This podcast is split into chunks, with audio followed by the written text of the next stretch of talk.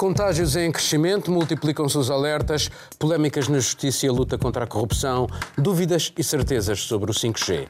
Mundo Sem Muros começa agora. Esta nova vaga de contaminações por Covid-19 traz de novo perspectivas sombrias. Em ordem dispersa, consoante os países, os governos alteram hábitos cotidianos. Em Bruxelas e Paris fecham-se outra vez cafés e bares. Itália torna obrigatório o uso de máscaras em todos os espaços públicos. Em Espanha, as restrições à mobilidade do início da semana acabaram chumbadas pela Justiça e Madrid vê-se forçada a inventar outras formas de conter a expansão do vírus, decretou o Estado de emergência. Depois do confinamento geral, no início da pandemia, o medo da catástrofe económica impôs o regresso ao trabalho e ao consumo. As perspectivas eram e são sem apelo neste domínio. 200 milhões de empregos destruídos neste segundo semestre, prevê a Organização Mundial do Trabalho. Mas nesta luta, os governos deram sinais, ao contrário daqueles que tinham sido exigidos, e agora correm de novo atrás da crise sanitária.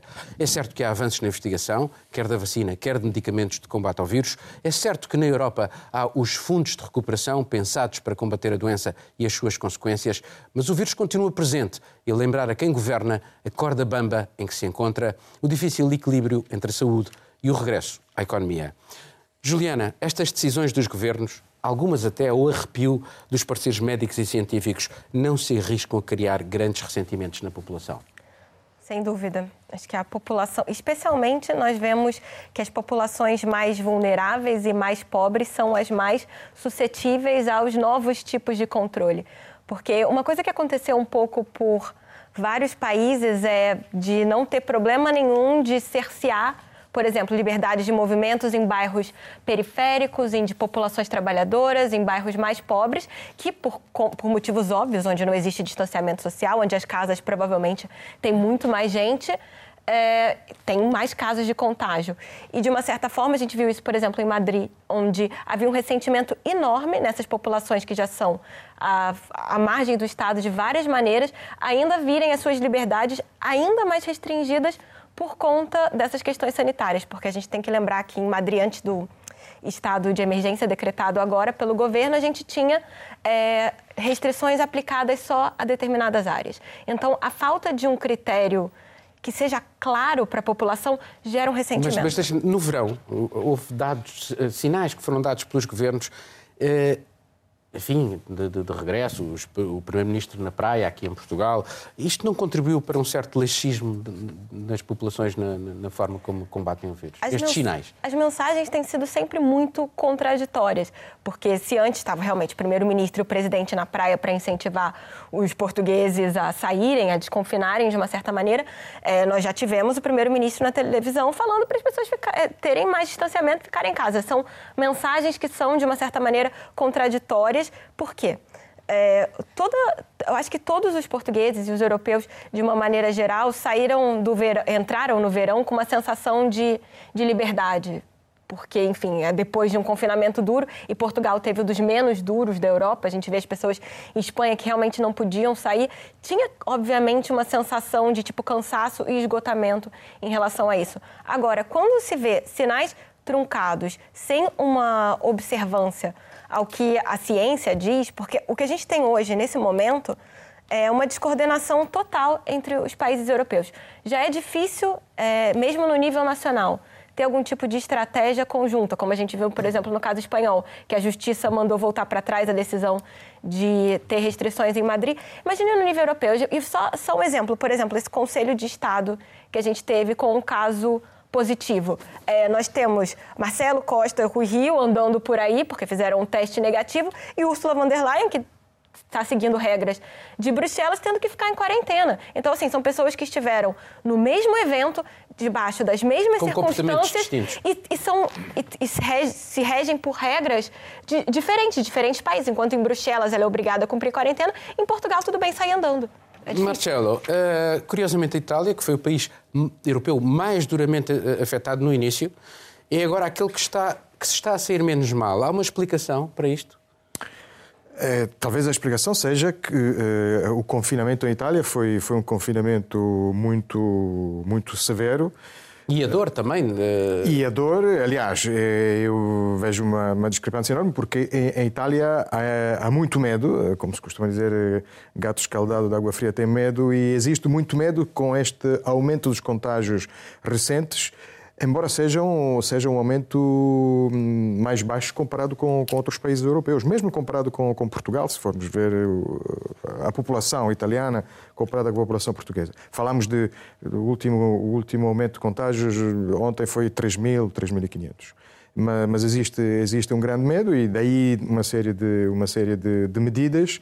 Eh, só para, para, para, me ligar ao que, ao que a Juliana hum, estava a dizer, é, é, existem, existe uma, uma, uma grande é, discrepância em, em termos de cadeia de comandos entre Roma e as regiões, que é exatamente o que acontece o que aconteceu em, em Madrid, em, em, Espanha, onde a comunidade de Madrid é uma, é uma é comunidade autónoma, administrada, autónoma, administrada pelo Partido Popular e Cidadãos, portanto, pela oposição ao governo central.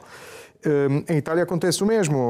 Hum, estas últimas, eh, este último decreto, que, por exemplo, decreta a obrigatoriedade da máscara mesmo fora, em todos os sítios, que é ambíguo, porque, por exemplo, em Itália há uma coisa, talvez não saiba, mas é, é, é, não é obrigatório o uso de máscara na sala de aula, por exemplo, se, desde que a sala de aula permita uma distância entre, entre alunos suficiente, o que em Itália é muito difícil, considerando o número de alunos por turma.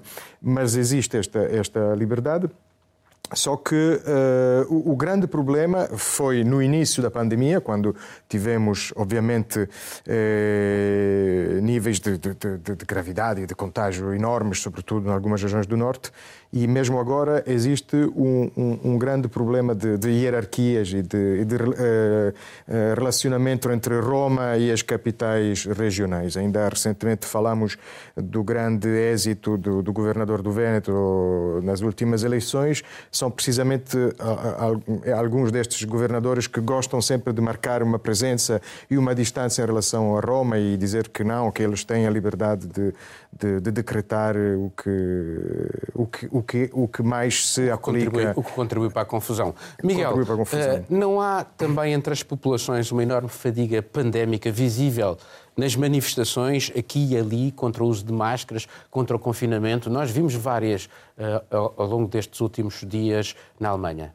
Sim, são múltiplas. E na Alemanha, no caso da Alemanha, começaram, aliás, no próprio, depois de terem estado na rua, agora chegaram ao Bundestag, chegaram ao Parlamento Alemão, onde, onde a fração do AfD, da Alternative für Deutschland, que é a extrema-direita uh, e que é a maior força da oposição no Bundestag, resolveu, resolveu incumprir as regras, não, não cumpriu as regras. Mas deixa-me só dizer uma coisa só, uh, que me parece importante aqui como pensamento para, para, para este assunto e tenho que falar só muito brevemente de mim. Eu fiz várias quarentenas. Comecei logo de início, quando elas ainda não eram obrigatórias, porque houve uma fase em que não eram, nem sequer eram consideradas necessárias. Eu fiz uma, tinha tido contacto com uma pessoa que estava positiva, essa pessoa acabou por ser internada e por morrer com o diagnóstico Covid-19. Sim, foi escritor. E eu, nessa altura, fiz um, uma quarentena. Comecei a usar máscaras muito cedo em espaços fechados. Isto só para dizer, não sou de um todo um negacionista, tem que ser isto. Mas, e agora vem o grande mas, não há nenhuma das medidas legais que foram decididas que resulte de imperativos científicos. Isso não existe. O que nós temos é medidas legais que são tomadas e que refletem a ideologia e refletem o conceito de autoridade de quem as toma. São tudo medidas políticas. Tudo o que nós temos são medidas políticas. Nós não temos imperativos científicos. Continuamos uh, em discordâncias de princípio quanto às regras mais elementares, quanto à sua premência em vários países, em vários sítios, vários virologistas, vários imunologistas defendem posições ainda que são muito diferentes. Por exemplo, na Suécia instalaram em todo o lado e as, as salas de aulas estão a funcionar com filtros de vírus, entretanto. E se não tiverem os filtros de vírus atuais, não pode haver aulas. Quer dizer, em Portugal não haveria aulas por esse critério. Ou seja, nós estamos perante regras que afetam a liberdade e afetam os direitos elementares das pessoas e que são decididas de forma política e que são transpostas por pequenos poderes. Chega ao ponto de nós termos delegados de saúde que, por sua autorrecriação, mandam para quarentena sob vigilância fiscal pessoas que testaram negativo em Portugal. Testaram negativo Mas, como há uma percentagem de falsos negativos, o delegado do Ministério Público, o delegado de Saúde resolve, disse delegado do Ministério Público sem querer, como se fosse uma força com direito para tomar este tipo de medidas, o delegado de Saúde resolve pôr as pessoas. Eu tenho conhecimento de casos destes, estes casos são públicos e isto mostra o grau de abusos a que podemos chegar. E são variadíssimos os abusos, daí que o cansaço das pessoas seja mais que justificado, porque não se pode, eh, quando, a decisão política reflete uma ideologia autoritária em que o Estado impõe, faz e desfaz, diz uma coisa e diz o contrário dela, e sempre com uma força eh, legal fortíssima, isso causa um cansaço e com toda a razão, causa uh, muita insatisfação das pessoas. Isto não tem nada a ver com negacionismos, nem com direita, nem com esquerda. Tem a ver com direitos elementares que estão, estão a ser postos em causa. E a, e a comunidade científica uh, muitas vezes dá pareceres que os próprios governos não, não não dão sequência. E isso aconteceu, por temos exemplo, em França. Isso está em Portugal também, agora com, com um sinal oposto. Nós temos na Alemanha imunologistas dos mais conceituados consultores do governo a alertar para a necessidade de um lockdown e com cidades a fazê-lo, e temos o primeiro, o chefe do governo português a dizer que não pode haver um lockdown. Não pode haver. Pronto. Eh, Bom, Dá a ideia que aí nem que haja imperativo científico, nem que haja imperativo científico, também, há um imperativo mas económico. Também há a parte, eu concordo com o que o Miguel eh, está a dizer, mas também há a parte de nós estarmos a lidar com um vírus completamente novo. Sim, mas já se sabe vezes... mais, agora já se sabe sim, sim, sim, um, um pouco já mais. se sabe. Mas, mas inicialmente, claro, mas, claro, claro, mas inicialmente, não é? Muitas das medidas começaram a ser impostas e sugeridas uh, sem a própria comunidade científica saber bem com aquilo que estava a lidar. Portanto, às vezes foram tiros no escuro para tentarmos perceber como é que podemos controlar isto. Mas uma coisa é certa que, isso notou-se em Portugal, que muitas das vezes nós tínhamos, por exemplo, estabelecimentos, restaurantes, teatros, uh, espaços públicos a adotar medidas muito antes do governo. E o governo, basicamente, chegava e seguia o que estas entidades já tinham. Ora, justamente, uh, que falhas é que houve por parte dos governos, não só uh, do português, de, de, todos os governos, na gestão desta crise? Foi comunicação, organização e, e até que ponto é que achas que esta segunda fase na gestão pode beneficiar a oposição, nomeadamente o discurso populista e demagógico? Eu, falando da Europa, uh, particularmente, acho que a Europa foi um bocadinho uh, demorada a reagir ao problema. Nós já tínhamos o exemplo do que se estava a passar na China, não é? Quando chega a partir de França, depois Itália, demoramos um bocadinho a reagir. Posteriormente, já tínhamos os exemplos de Itália, o exemplo dramático de Itália, e vários países europeus, incluindo a própria Espanha, que demorou demasiado tempo a implementar uh, o, o, estado de emergência inicial, o confinamento inicial, um, e eu acho que essa uh, perda de tempo teve um impacto significativo em certos países. Portugal, por exemplo, uh, acho que reagiu até bastante rápido no, na resposta à pandemia a comparar com, com outros países do sul, no sul da Europa. Não é? nós tínhamos duas mortes e já, já estávamos a introduzir um confinamento. Uh, portanto, fomos muito, muito rápidos. Aprendeu-se com os outros. Aprendeu-se com, com esses erros. Nesta segunda fase uh, da pandemia, eu acho que vai ser um bocadinho mais complicado por todas as razões que nós já mencionámos. As pessoas estão fartas, as pessoas estão cansadas, a economia tem que continuar a mexer um, e neste momento eu acho que as pessoas sentem-se um bocadinho mais relaxadas, pelo menos é a minha opinião, porque sentem que há uma luz ao fundo do túnel, que é a vacina, não é? Uh, e, por acaso, não há garantias. Não há garantias, não há garantias. Mas, por exemplo, uh, hoje já tivemos, uh, hoje de manhã, a China a juntar-se ao programa do, do, COVAX, que é da, da Organização Mundial da Saúde, que vai tentar facilitar a distribuição das vacinas pelo mundo. E eu acho que agora a grande questão, quando tivermos a vacina, que é aquilo que aí vem, esperemos nós, é como é que esta distribuição vai ser feita quais é que são os grupos prioritários, quais é que são os países que vão receber Mas, primeiro. Até lá, até lá, o que os números indicam é que as novas infecções estão fora de controle. Na Alemanha é sim, esse sim. o caminho e o alerta sim. é que um não, não há contenção é, possível. Aliás, eu estava a ver, eu estava a ver os, as headlines hoje de manhã e parecia que estava a ler os títulos de jornal de, de março e abril, Exato, não é? Quase esse, voltou tudo, tudo ao mesmo. Com essas medidas, queria só, também reforçar a ideia que, para o importante papel que os tribunais tiveram, na Alemanha, hum. em Portugal, não estou a par de qualquer decisão nesse sentido, mas na Alemanha houve múltiplas decisões e múltiplos acórdãos a impedir a proibição por parte do poder político de manifestações, do direito à reunião, da recolha de dados, por aí fora. Portanto, os tribunais têm tido um papel importantíssimo. É, é preciso dizê-lo que se a política se cedeu. É uma contradição, ou seja, é, o problema é que nem toda a gente tem a tua autodisciplina que até te auto-isolaste quando nem sequer era obrigatório. E um, chega-se a um ponto em que, de facto, estas contradições eh, estalam e, e, são, serão. É, hoje em dia, o grande problema, o problema da, da, da gestão de uma, de uma emergência como esta em democracia. Eh, obviamente, há instrumentos, a própria Espanha hoje demonstra que, que, que, existem instrumentos para contornar, para contornar decisões do Sim, Tribunal. Sim, mas o estado de emergência só pode durar duas semanas. Sim, eu, ok, só pode durar duas semanas e, entretanto, vão, vão procurar o, o, mas não o, o chumbo. presidente negacionista é sempre mas, mas, mas melhor. depois há a luta política entre, entre os populares mas e o chumbo o do tribunal, obviamente, prende-se sempre com, com questões formais. O chumbo do tribunal em Madrid, por exemplo, ou seja, do, do Tribunal Supremo, em relação às medidas adoptadas em Madrid, tinha, tinha que ver precisamente com isto, ou seja, eh, o governo não podia, com uma lei ordinária, uma lei normal, decretar, restringir, esta, restringir estas liberdades, mas existem formas de, através de uma lei orgânica.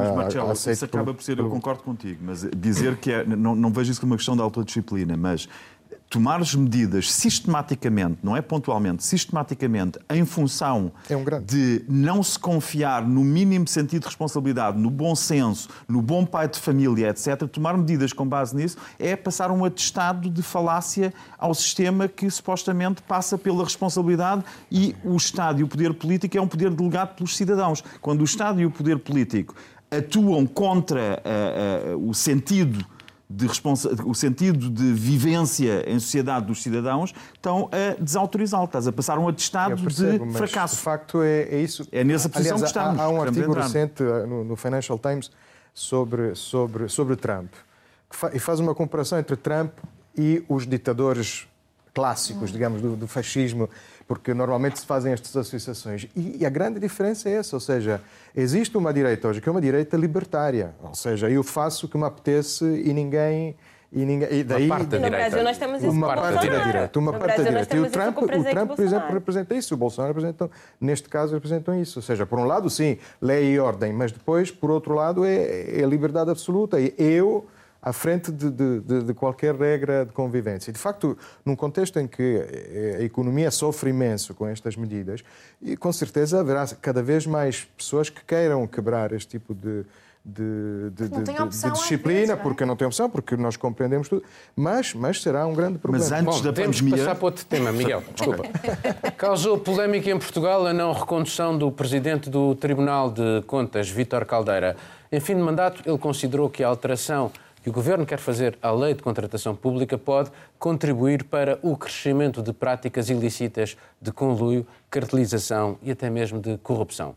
Sendo um ato normal em democracia a sua substituição por um juiz, referido no inquérito das parcerias público-privadas, onde se investigam prejuízos de 3,5 mil milhões de euros para o Estado no tempo do governo de José Sócrates, tudo isto tornou a situação mais delicada. A chegada dos fundos europeus de recuperação obriga a rapidez e vai ser preciso gastar muito e depressa. São 6,4 mil milhões por ano durante dois anos. Com a alteração à lei, o Governo quer evitar grandes burocracias, até porque a execução dos fundos europeus em Portugal é normalmente baixa. A proposta eleva os limites que dispensam a fundamentação e promove mais facilmente o ajuste direto. Na sociedade civil, as críticas foram quase de imediato. Catarina, quem é que ficou bem nesta fotografia e quem é que ficou mal neste episódio?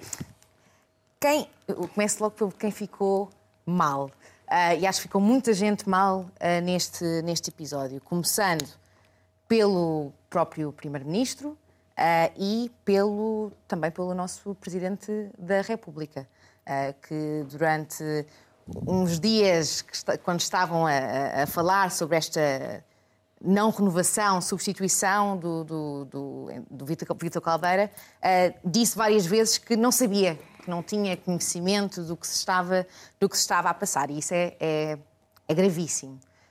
Um, e eu acho que neste momento, que é um momento bastante frágil para a nossa economia, uh, para, para o nosso país, para a Europa como um todo, uh, não estamos em altura de, de brincar com uh, a lei, com, com, com, com, o próprio Estado de Direito. Mas isto é, não, não há aqui nenhuma ilegalidade, quer dizer, Não. isto é um ato normal em democracia. Embora, eh, quer dizer, não. não, É a não- altura em que se fez, talvez, digo eu. Se- Será, não é, claramente não é um ato ah, ilegal, a Constituição não nos proíbe de, de fazer esta. É um bocado aquela velha frase: a mulher de César não deve só ser, tem de parecer. Exatamente. E, portanto, há aqui um Portanto, sinal. e estamos num momento onde ah, os fundos europeus que vão entrar em Portugal ah, podem vir a ser, vão ser importantíssimos para construir ah, infraestruturas que nós nece- necessitamos, habitação, a descentralização até de, de- de algumas destes, destes investimentos, ah, e precisamos de alguém que consiga ah, lidar com, com, com o investimento. Portanto, o, o- o- António Costa a vir dizer a Parlamento que vai-se criar uma base de dados para conseguirmos ter acesso eh, a como estes fundos europeus vão ser gastos, por exemplo, é positivo, mas não é suficiente. Não é? Nós, eu, o- com- e falo pelos jovens também.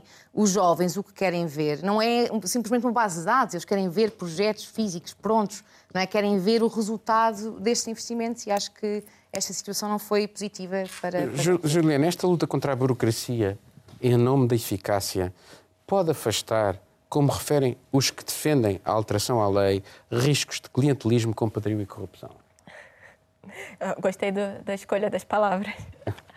Então, é, só, só, só acho que nós temos um risco enorme com a quantidade de fundos europeus que, que enfim, estão a chegar e com um- uma justificativa de reduzir a burocracia, simplesmente eliminar as várias instâncias de fiscalização que nós temos. É, com a fiscalização já existe uma quantidade enorme de compras e de desvios e de coisas mal explicadas e de compadrios, não só em Portugal, como em outros países europeus, enfim, no, no Brasil, em qualquer lugar.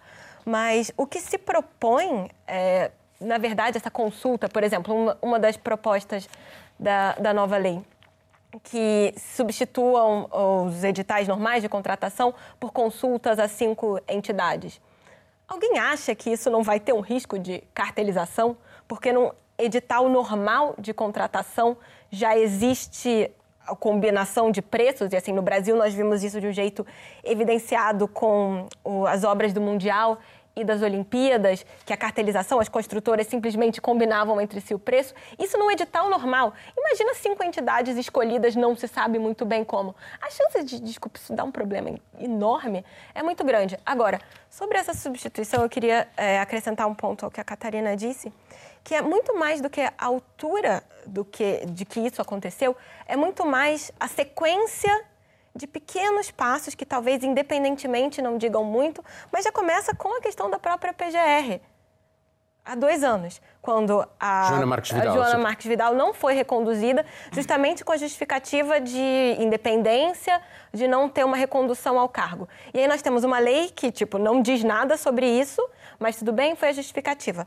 Agora, é, depois nós tivemos a entrada do Centeno no Banco de Portugal, também uma instância de regulação, uma pessoa que não teve um período. Ninguém está dizendo que, que Centeno seja incompetente, ele é uma pessoa tecnicamente muito hábil. A questão é o período, o, o timing. E mais independ- uma E a palavra independência, quer dizer, uma pessoa sai do governo, vai para. É, e hoje, e hoje só, só terminar. hábil e competente. É, é, é, é, é uma pessoa Não, muito hábil. Mas, por exemplo, só, só para completar. Hoje, por exemplo, isso já não seria possível, porque a legislação mudou Sim, e tem um mudou. período de noite. E aí nós temos, novamente, mais um passinho no Tribunal de Contas, onde a legislação também não fala nada sobre não poder haver uma recondução. Então, eu acho que são essas pequenas coisas que, juntando ao panorama, porque são órgãos importantíssimos na regulação de é, desvio de fundos, que são de gastos públicos e de combate à corrupção. Então, a partir do momento que há algum grau de suspeição entre a maneira com que os reguladores são escolhidos, isso é um sinal de alerta. E não só isso, a questão da procuradora europeia, da escolha de quem é seu representante. Sim, houve um painel Portugal, europeu, eh, que de- escolheu Ana Carla Almeida, que é a pessoa que chamou a atenção para a questão das golas inflamáveis de compras de uma Câmara do, do PS, uma- que autorizou, uma busca ao Ministério que autorizou uma busca e ela foi escolhida pelo júri europeu como a mais Competente. apta, competente para a função e ela foi preterida pela pessoa que estava na segunda posição. No, Portugal não foi o único país a fazer Houve isso. mais dois, a Bulgária, Bulgária e a e Bélgica. Bélgica também. No entanto, é, Portugal não conseguiu ainda se explicar. A ministra vai ao parlamento explicar a melhor maneira disso acontecer. Então, acho que são essas pequenas coisas. Não é exatamente o Tribunal de Contas em si, mas são esses pequenos focos de, de atenção em relação às regulações. Marcelo, este somatório de pequenos casos, como referiu a Juliana, que sentimento é que isto pode dar na população? Uh, será que os partidos políticos estão a perceber verdadeiramente aquilo que, uh, uh, que isto tem de impacto na percepção do cidadão perante as instituições? Sim, a percepção do cidadão perante as instituições acho que continua muito em baixo. Em geral, sabemos que não, não, isto só acrescenta mais um ingrediente. De facto, há uma série de, de, de alimentos que, que a Juliana relatou muito bem que autorizam alguma desconfiança. A nível formal, eu acho que o primeiro-ministro até saiu melhor nesta polémica do que na polémica do, do, do volta do, do, do, Benfica. Mas porque, porque em, em, termos formais, o que ele diz é, é, é inatacável. É, só que tudo isto, a questão da recondução, deveria ficar escrita numa lei, porque assim, enquanto não ficar escrita, continua a ser uma, uma, uma opção que um primeiro-ministro ou um presidente da República uh, escolhem dois dias antes e comunicam ao telefone, uh, ao telefone. Portanto, chamada. portanto Mas não valor Deixa-me agora uh, dizer-te uma coisa. O anterior presidente do Tribunal de Contas ficou anterior ficou três mandatos. Três mandatos. Três exatamente. mandatos. Portanto, exatamente. e a lei não se alterou. Sim, sim, sim, exatamente. É por isso que eu, eu acho que este princípio até devia ser um princípio que devia ficar escrito. Porque senão continuamos a, a, ficar, eh, digamos, continuam estas entidades reguladoras a ficar dependentes da, da política, demasiado dependentes. E hum, tudo isto, eu acho, acho muito curioso este, este nervosismo que já se começa a, a notar porque vem aí o, o regabof, não é? vem aí... A bazuca, a bazuca. Vem aí, vem aí a bazuca financeira. Europa. É tudo isto, é, a bazuca financeira, portanto já existe este nervosismo. É, era, era bom que, que os jornais do norte da Europa acompanhassem estas polémicas, porque os chamados frugais acham que aqui não há escrutínio, mas de facto há escrutínio, porque nós próprios sabemos que, que funcionamos mal, às vezes.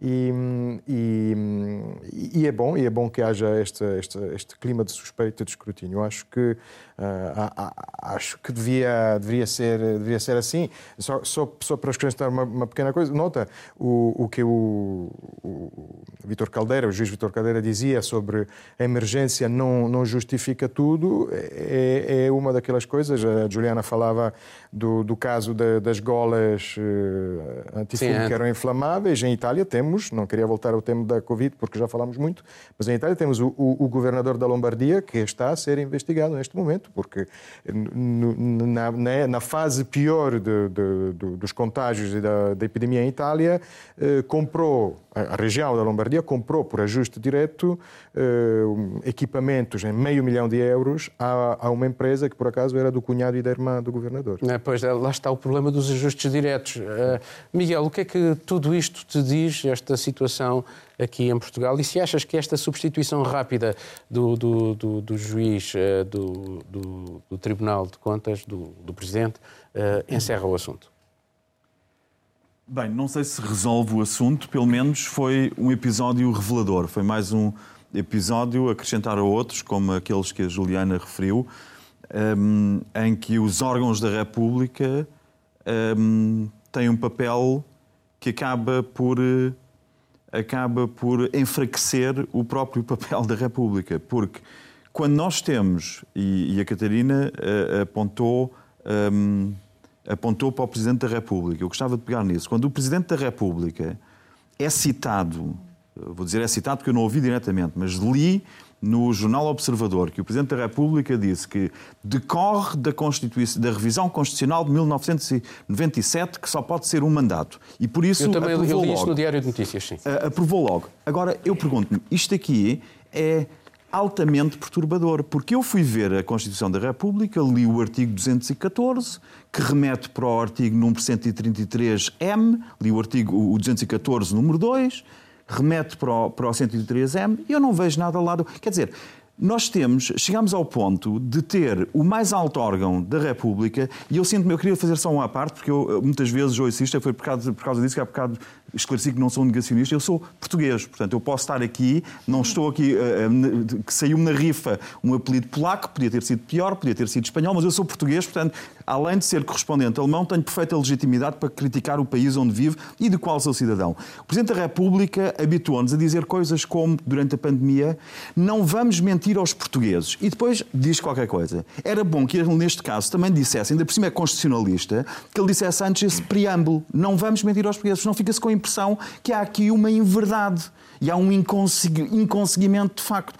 Ou a Constituição está mal redigida, e se está mal redigida, os constitucionalistas e o Presidente da República é constitucionalista, pegue nela e trate com que seja revista ou está mal redigida, ou então eu não leio ali em lado nenhum que só pode haver um mandato do, do Tribunal de Contas. Li o 214 e 132 É uma verdade oculta lá dentro, é só para juristas. Eu sei que o Presidente da República é, por formação, jurista. Mas não se pode dizer a verdade e o oposto dela conforme o interesse e a circunstância. Portanto, isto quanto ao, ao episódio da, da substituição do Tribunal de Contas. Depois, quanto à celeridade nos gastos das verbas. Se nós temos uma verba de 6 mil milhões de euros a entrar de uma vez e já tivemos Ursula von der Leyen a dizer que 1,2 milhões têm de ir para a habitação social para tirar pessoas que vivem em barracas, eu não vejo qual é que é o problema. Se, se o governo quiser, eu vou com algumas pessoas que conheço ONGs e indico-lhes onde é que vivem 25 mil pessoas em barracas. E se quiserem um gestor para organizar a, a forma como se despende 1,2 mil milhões a construir a, a habitação para 25 mil pessoas, eu posso indicar o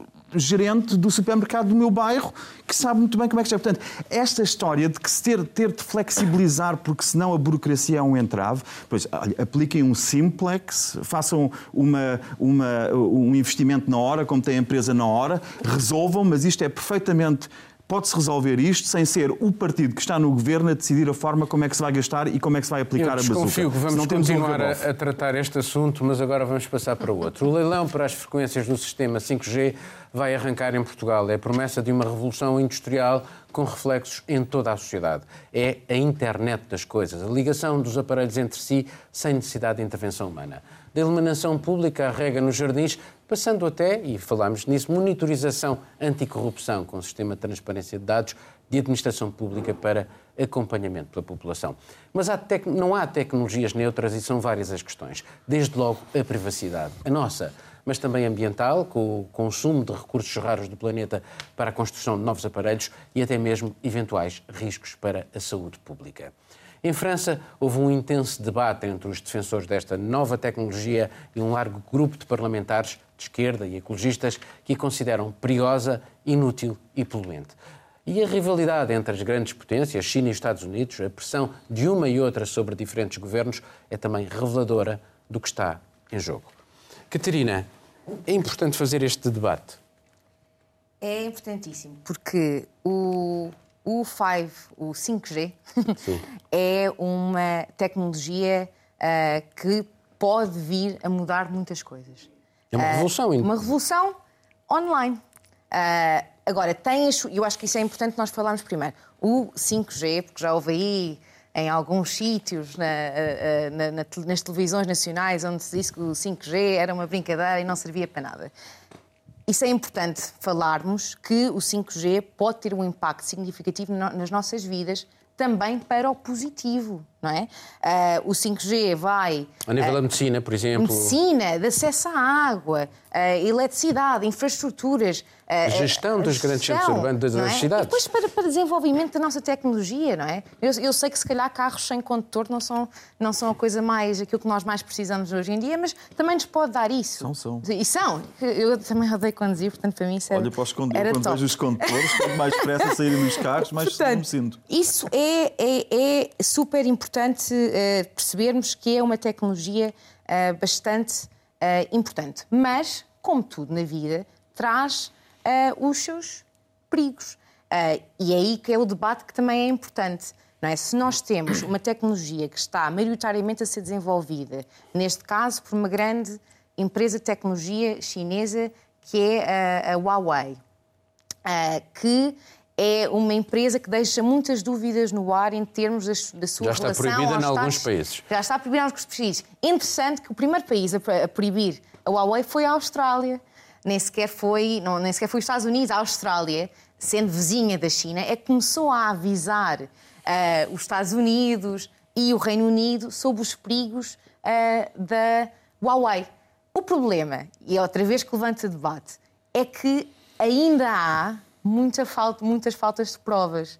Nós vemos os Estados Unidos aí certeza vamos falar disto, o embaixador dos Estados Unidos em Portugal a dizer uh, tenham cuidado com o Huawei, têm que escolher entre a China e os Estados Unidos. Já disseram isso em várias, várias capitais. Várias capitais um, mas uma constante é que eles alertam sobre o perigo de usar a Huawei para as redes 5G, para o core das redes 5G, mas raramente nos apresentam provas uh, desse perigo.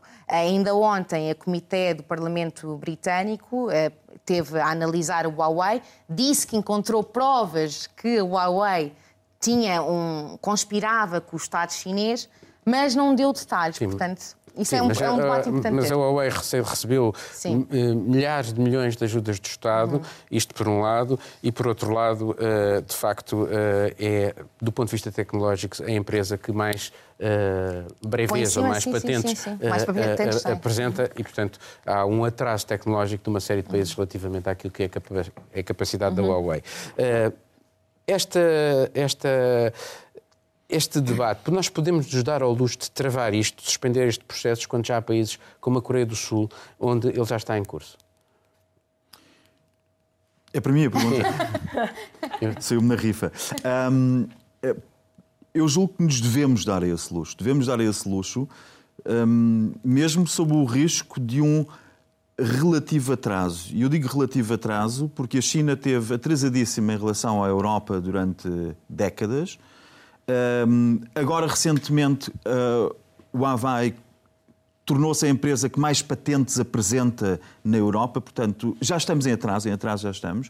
E eu acho que, em relação a esta tecnologia 5G, que eu vejo de forma muito positiva, apesar das desvantagens que tem, como, por exemplo, muito mais antenas, como, por exemplo, um consumo energético muito maior, ah, mas um, os efeitos serão positivos, mas as fraquezas são tão grandes que justificam o atraso. E são tão grandes porque, mesmo nos sítios onde já entrou, onde já está a funcionar, como na Coreia do Sul, um, a necessidade de fazer atualizações ao sistema é quase semanal. Quase todas as semanas o hardware e o software têm que ser todo revisto e é feito por partes terceiras. E nós sabemos como, e cada parte terceira que faz, não há tempo para fazer um check-up completo a estas atualizações. Portanto, cada atualização que depois será semanalmente feita é uma porta de entrada para. Uh, recolha de informação que não é suposto estar a ser partilhada para possibilidades de manipulação onde não é suposto alguém manipular nada. No limite, os carros sem condutor, que eu achava ótimo, sobretudo uh, olhando para os condutores na minha, no meu bairro,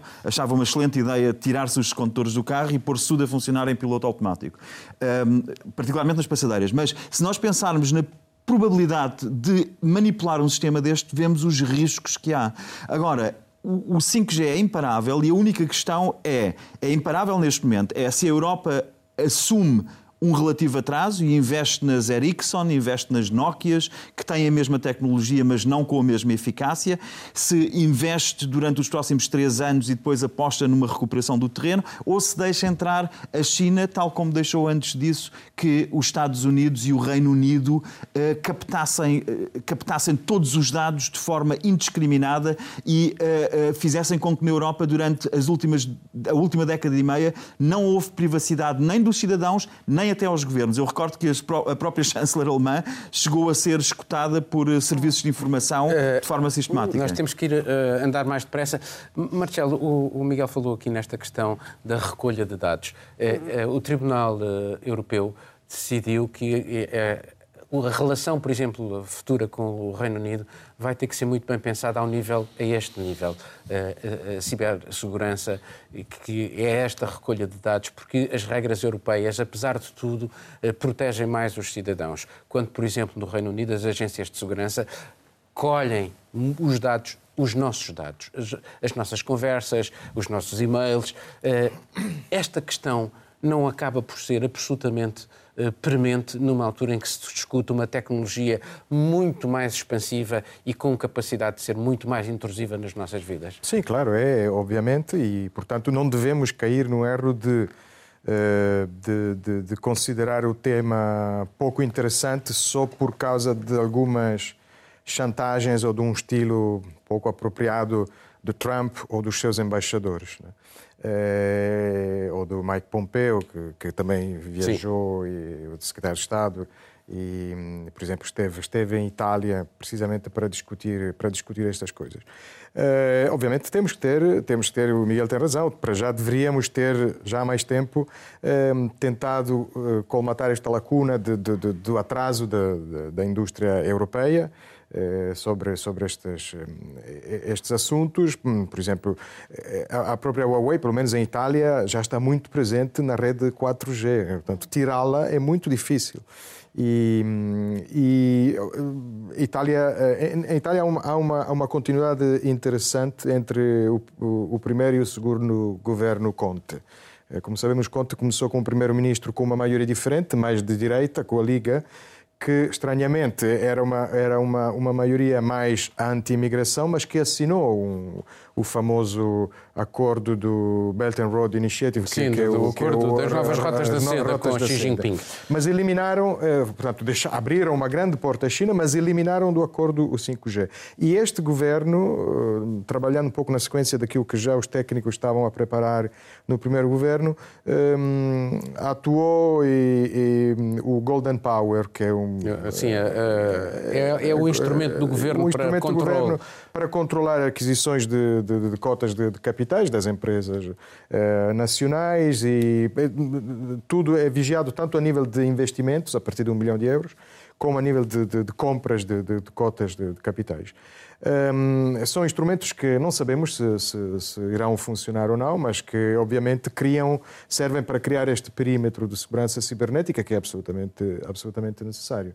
Uh, já existe um caso que foi noticiado, houve um inquérito de, de uma rede de, de, jornais, o Guardian em Inglaterra, por exemplo, em Itália houve outro jornal que noticiou. Existe um caso, não, sei se o pronuncio bem, provavelmente não, que é o Zenoadata, que é uma, uma empresa chinesa que, que recolhia dados, é uma espécie de Cambridge Analytica, mas uh, reportada do lado, uh, do lado chinês. Portanto, estes, estes perigos existem e temos que ter noção disso. Gil, uh, Juliana, nesta, nesta. Gil é quando nós não estamos no programa. Uh, nesta um,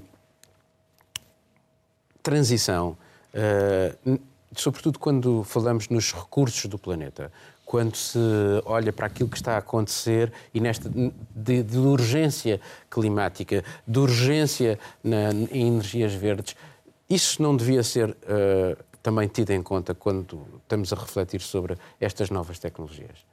Certamente. É, a questão de toda nova formas de tecnologia, cada vez mais nós vemos que necessitam de novas baterias, tem a questão do lítio, tem a questão de uma série de, de como gerar tanta energia para para tudo isso, para esses novos aparelhos. Essa é uma questão que tem, que tem que ser levada em conta. Vai ser levada? Não. A verdade é que não vai ser. Vamos ser bem realistas, porque até o próprio pacote de estímulos da União Europeia é, já prevê certas coisas para a indústria do carvão, para questões de combustíveis fósseis. Então, a realidade é vai se sobrepor a tudo isso. E só, só para dizer que outros países têm tentado alternativas para lidar com isso. A Índia é um exemplo que, para não ficar nessa, nesse jogo de empurra dos Estados Unidos com a China, resolveu desenvolver a sua própria tecnologia de 5G. Está gastando um balúrdio nisso, mas assim, eles têm um parque tecnológico que permite fazer isso. Então a questão é que é uma, é uma decisão além de ser tecnológica, de ser ambiental, mas também de soberania. Eu acho que a gente vai falar disso daqui para frente de uma maneira enorme, e mesmo num eventual governo Biden, porque não vamos nos iludir. Os Estados Unidos têm interesse em travar a China. Então, talvez não seja com o embaixador eh, americano dizendo no jornal português que é para fazer isso ou aquilo, mas essa pressão vai existir. A verdade é que, o, o enfim, quando acabar esta história da pandemia, uh, os Estados Unidos vão ficar do ponto de vista de desenvolvimento no estado em que estavam e, e a China uh, subiu uh, bastante. Bom, vamos terminar este programa. Eu faço aqui a pequena ronda final, tem que ser rápido. contigo, começo contigo. Esta semana estive no Algarve a fazer uma reportagem que não vou revelar detalhes porque só vai sair para a semana e há concorrência. E depois para a semana falamos sobre a reportagem, mas é uma reportagem sobre o Algarve, que é uma região importantíssima e tem muitas coisas interessantes. Miguel. Eu, com o Prémio eh, Nobel da Paz atribuído ao Programa Alimentar das Nações Unidas, vou fazer um perfil, vou propor um perfil sobre o trabalho de António Guterres na, eh, em frente às Nações Unidas, porque o diretor do Programa Alimentar é um republicano que foi nomeado por Nikki Haley, a embaixadora da administração Trump, e não é propriamente um, um comunitarista socialista uh, uh, católico empenhado como Guterres, e vou, acho interessante propor este tema. Espero que o aceitem. Me pediram uma, uma peça mais, muito mais leve que estas, que é, que é sobre, sobre o fado em Lisboa. Ah. E tive que fazer uma grande investigação sobre os restaurantes, porque lá fora pensam que nós em Lisboa jantamos todas as noites em casas, em casas Em de Alfama. fado, em Alfama, a ouvir. e- Mas eu já estava muito desatualizado, então tive que. Juliana.